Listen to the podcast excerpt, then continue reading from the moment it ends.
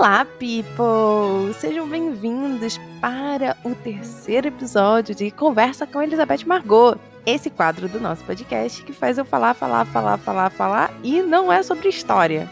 Tá, é sobre história, mas história literária. Então, assim, tô animada. Nos dois primeiros episódios eu falei sobre os meus livros. Então, se você não escutou, vai lá dar uma escutada que eu acho que vai estar bem legal. E você também vai conhecer um pouco de mim. Porque quando eu falo dos meus livros, eu falo de mim. Então, tipo, é meio que um combo, entendeu? Mas hoje, quando eu quis dizer literária, é que hoje eu vou trazer uma literatura que não é minha. Mas que, de certa forma, eu também fiz algo com ela, vamos dizer assim. E eu tô muito animada para fazer esse episódio hoje.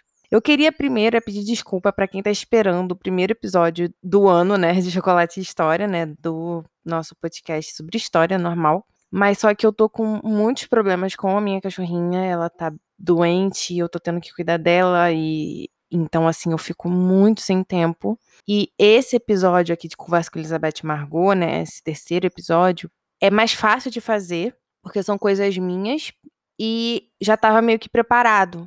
Então tá sendo mais fácil, porque é só gravar e editar e postar. Só que Chocolate História, né? Não. Eu tenho que fazer toda uma pesquisa, parar, e depois eu tenho que gravar, depois eu tenho que editar. Então, assim, demora muito tempo. E eu não tô tendo agora por causa dos problemas de saúde que a minha cachorrinha tá tendo.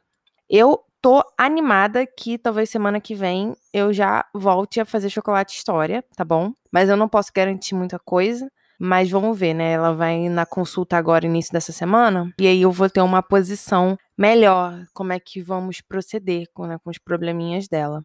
Com isso, eu vou saber se eu vou conseguir ou não fazer o episódio. Eu espero que sim, tá, gente? Eu espero que sim. Eu estou ansiosa e animada e pensando positivo nisso. Tá? Que vai dar tudo certo e que eu vou conseguir voltar à rotina normal. Bem, com isso, eu queria dizer para vocês que Prudence vai continuar, porque Prudence é muito pouquinho, né? E o livro já tá escrito, então é bem mais tranquilo, né? Novamente, é só gravar editar e postar.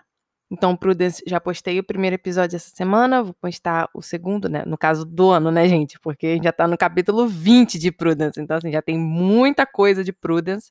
Mas do ano, né, foi o primeiro essa semana. E aí, Prudence tá na rotina normal, e Chocolate História, estamos aí pretendendo voltar logo. E aí, com isso, eu não queria deixar vocês só com Prudence, porque eu sei que tem gente que não escuta Prudence, né? Não escuta meus audiodramas. Então, eu resolvi fazer esse episódio, né? Esse terceiro episódio de Conversa com Elizabeth Margot. Como já estava adiantado, então eu basicamente só tô aqui gravando e vou editar e vou postar para vocês. Então vai ser bem mais tranquilo, tá? Com isso, gente, o episódio de hoje, ele vai falar de um poema um poema chamado Ismalha. O autor desse poema é o Alfonso de Guimarães. E a minha ideia principal né, nesse episódio, falar desse poema, é ler o poema para vocês de início, depois trazer toda a história do autor, né, do Afonso de Guimarães, e trabalhar um pouquinho a vertente poética dele, né, qual era o estilo dele, e depois, por fim, trazer uma reescrita desse poema que eu que fiz lá em 2009, quando eu tinha 14 anos de idade. Eu tenho guardado até hoje e é uma reescrita que eu amo muito, né? Uma adaptação que eu amo muito de ter feito. Então a estrutura do episódio é essa. E eu espero que vocês estejam animados, porque eu tô bastante, tá bom? E aí com isso nós vamos começar a nossa conversa com Elizabeth Margot. Esmalha, de Afonso de Guimarães. Quando Ismalha enlouqueceu, pôs-se na torre a sonhar. Viu uma lua no céu, viu outra lua no mar. No sonho em que se perdeu, banhou-se todo em luar. Queria subir ao céu, queria descer ao mar. E no desvio seu, na torre pôs-se a cantar. Estava perto do céu, estava longe do mar. E com um anjo pendeu as asas para voar. Queria a lua do céu, queria a lua do mar. As asas que Deus lhe deu ruflaram de par em par sua alma subiu ao céu, seu corpo desceu ao mar.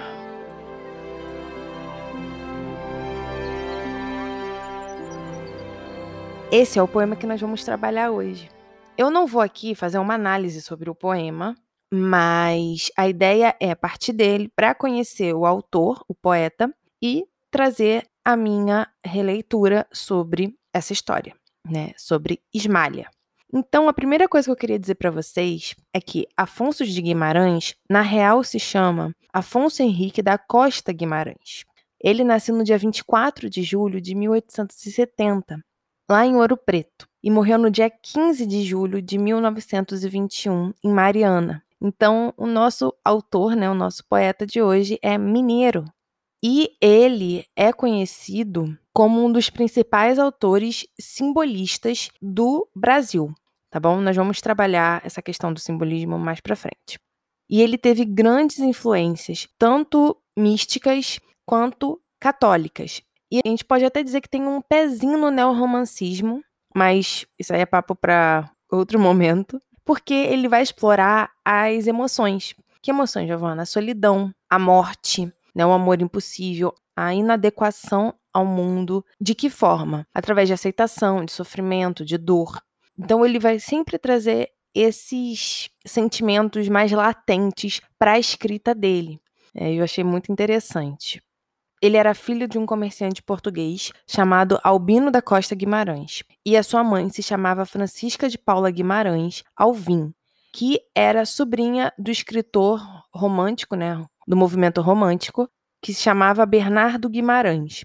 Esse Bernardo Guimarães escreveu Escravo Isaura, escreveu também O Seminarista, para quem já leu, né, conhece, então ele é o autor. Então, Bernardo Guimarães é tio-avô do nosso querido Afonso de Guimarães. Em 1887, o Afonso ele vai se matricular na faculdade de engenharia na cidade dele mesmo, mas não vai terminar a faculdade, tá? Ele vai perder a prima, que também era a sua noiva, de forma muito precoce, né? Provavelmente por tuberculose, que ela vai morrer. E isso vai afetar o Afonso durante a vida dele toda. Desde fisicamente, né? Tipo, de passar a ficar bastante doente com isso fisicamente, quanto emocionalmente. E aí, então, em 1891, ele vai se mudar para São Paulo, onde vai estudar direito na Universidade do Largo do Francisco. E eu procurei, gente, essa universidade existe até hoje lá em São Paulo. Fiquei até chocada, porque eu nunca tinha escutado falar, né? Achei bem interessante. Então, o que que acontece? Ele vai fazer direito e vai terminar. E lá em São Paulo, ele vai chegar a trabalhar para alguns jornais, né, como colaborador, mas nada muito sério. E aí, quando ele termina a faculdade de direito, lá em 1894, ele retorna para a cidade dele, cidade natal. Um ponto aqui importante, né, que é até um adeno, mas que eu deixei para falar depois dele ter terminado a faculdade, é porque em 1891 ele vai para o Rio de Janeiro, ele passa uma temporada lá, e vai ser no Rio que ele vai conhecer o João da Cruz e Souza, que era um poeta que ele admirava muito e vão passar a ser amigos íntimos. E o João da Cruz e Souza, ele foi um dos primeiros poetas simbolistas do Brasil e era descendente de escravizados, né, africanos e teve, de certa forma, uma grande influência em cima do Alfonso de Guimarães.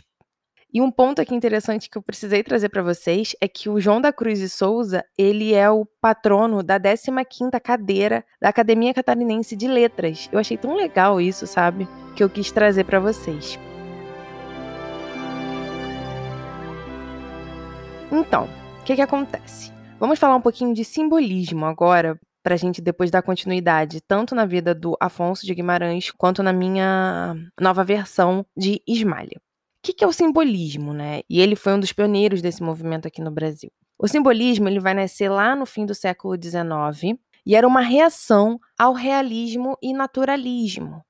Realismo e naturalismo, literatura, Giovana, o que, que é isso? O realismo ele vai nascer na metade do século XIX, tá bom? E ele vai estar relacionado à veracidade vai ser uma vertente literária que vai trabalhar só veracidade, não vai trazer ficção e nem coisas sobrenaturais, tá bom?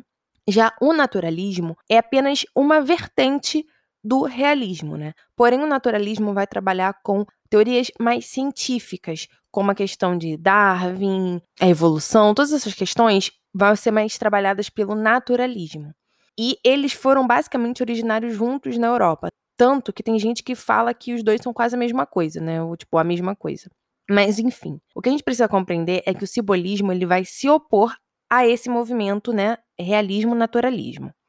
A origem do simbolismo é na França, na Bélgica e na Rússia. São nesses três países europeus que o simbolismo vai nascer. Ele vai ser representado por vários tipos de artes, e, entre elas, a poesia é muito forte dentro desse movimento simbolista. A ideia do movimento é um anti-intelectualismo, tá? Vai muito pela vertente lírica, ou seja, busca muito o liricismo, as imagens, não, não busca trazer conceitos e nem racionalismo para a literatura ou para as artes que está sendo praticada ali, né? Essa é a ideia do simbolismo.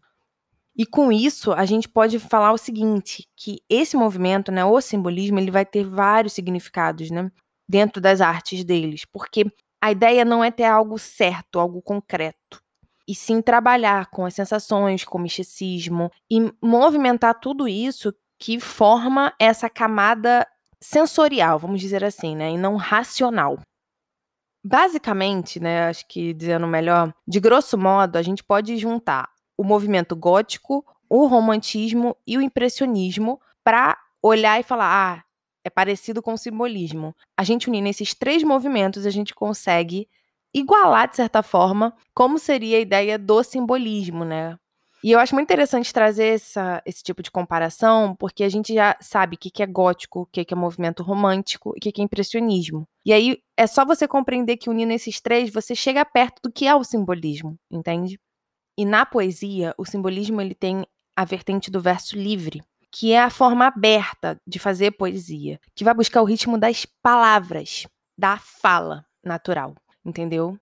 E aí eu vou abrir um adeno aqui que eu achei muito interessante na pesquisa que eu fiz, né, sobre o Afonso, que eu achei assim que eu tinha que trazer para cá. Que é o seguinte: nós temos a teoria do poeta e teórico americano Ezra Pound, que ele vai trazer a ideia de que o Afonso era um mestre em melopeia que, que é isso, Giovana? A melopeia, ela seria uma predominância da música verbal, né? Quando eu li Esmalha para vocês, vocês sentiram uma certa cadência nas palavras e certa ligação nelas que era algo natural. E é isso que o Ezra propõe, né? Ele vai dizer que o seguinte, que essa música verbal que a gente encontra na poesia do Afonso, ela vai trazer uma melodia da palavra e vai fazer com que ocorra um transbordamento rítmico de verso em verso, ou seja, uma união rítmica dos versos, transformando assim o poema em uma unidade sonora, né? Ou seja, quase como em uma música, falada, mas não cantada, entende? O que vai fugir muito da estrutura sonética do final do século XIX, que era tão fechada, né? E isso a gente consegue compreender que é um tipo até de ramificação do próprio simbolismo, né? De ser livre, para fazer como você quiser o seu poema.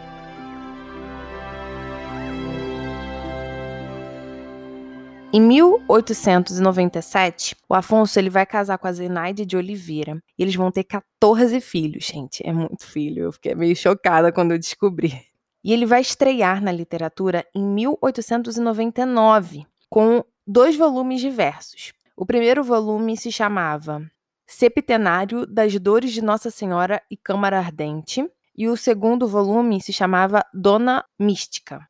E em 1902 ele vai publicar o Kirali, que vai ser publicado com o pseudônimo dele, né, que era Afonso de Guimarães, e não com o nome todo né, dele e tudo mais. E vai ser a partir daí que ele vai conseguir certo reconhecimento no mundo literário, né, nesse ambiente da literatura brasileira.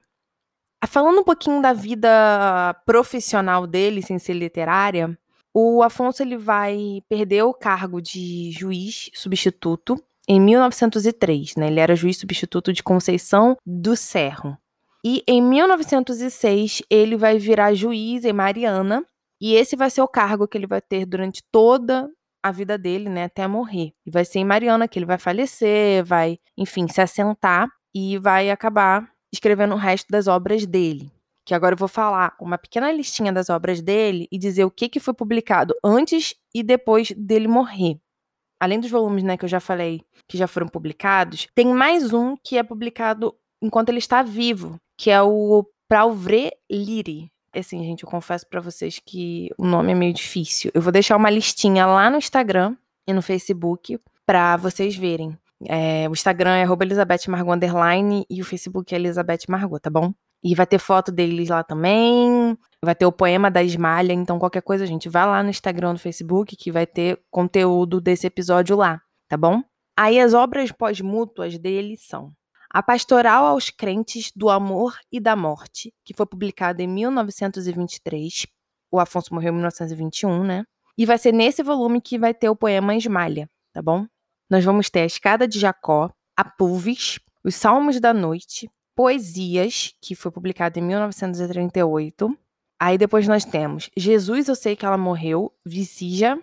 E, por último, temos o Teste. Essas são as coletâneas é, de escritos do Afonso. E elas foram feitas, né, como eu já falei, de forma pós-mútua, né? Elas foram publicadas depois da morte dele.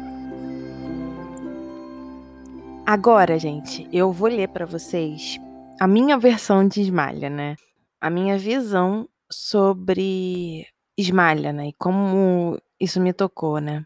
Novamente, foi escrito em 2009, eu tinha 14 anos. E é uma versão tão linda, uma escrita tão linda que eu fiz, que eu não mudei nada ao longo dos anos, assim. Então, para mim é muito importante e eu me sinto muito feliz de estar aqui compartilhando ela com vocês hoje. Então, vamos lá. Esmalha, por Giovanna Cunha. Em um tempo, que não se sabe o ano, onde as florestas viviam em harmonia com o homem, havia uma jovem camponesa chamada Esmalha. Ela vivia feliz com seus pais e irmãos, e juntos criavam ovelhas branquinhas como a neve. O rosto de Esmalha era belo como de uma fada. Seus cabelos eram loiros como a luz do sol, e ela vivia pelos campos como uma flor solta ao vento. Perto da floresta das nuvens, Esmalha conheceu um rapaz por quem seu coração se entregou. Seus olhos eram negros como a noite sem estrelas. Seus cabelos brilhavam como a lua, e isso o deixava como uma estrela caída. Os dois viveram uma grande história de amor e, sob a luz do luar, juraram amor eterno. Mas tudo de errado aconteceu. Esse rapaz, cujo nome não deve ser falado, deixou Esmalha sozinha, como um barco à deriva. Sem seu amor e sozinha, a pequena flor chorou dia e noite, nas portas da floresta das nuvens. Ali, enlouqueceu, e sua família, preocupada, a colocou em uma torre, que tinha apenas uma janela que abria para o mar. Não se passaram muitos dias para Esmalha dormir com o sol e acordar com a noite. Perto da primavera, onde as flores se abrem renascidas e os pássaros a levam para passear nas nuvens, Esmalha lembrou de seu antigo amor. E em uma noite, olhando a lua do céu e a do mar, ela disse: Meu amor se parecia tanto com a lua que até duvido se esta não o pegou para si e o transformou nesta bela lua de primavera. Esmalha passou a dizer isso todas as noites da primavera, onde a lua era mais viva e brilhante. Os meses e anos se passaram e ela sempre esperava a primavera chegar. E em sua última estação florida, a lua parecia estar no mar e o céu apenas seu espelho, que a tornava mais linda. Então, Esmalha se jogou para aquela beleza de primavera que achava que era seu amor em forma de lua. Dizem por aí, onde os alazões vivem e o mar encontra a terra se transformando em um só, que seu amor a buscou em um alazão celestial e levou sua alma para o céu, onde se consegue tocar as estrelas e a verdadeira e bela lua. Porém, seu corpo foi ao encontro do mar, onde repousa em um silêncio até a lua de primavera se apagar.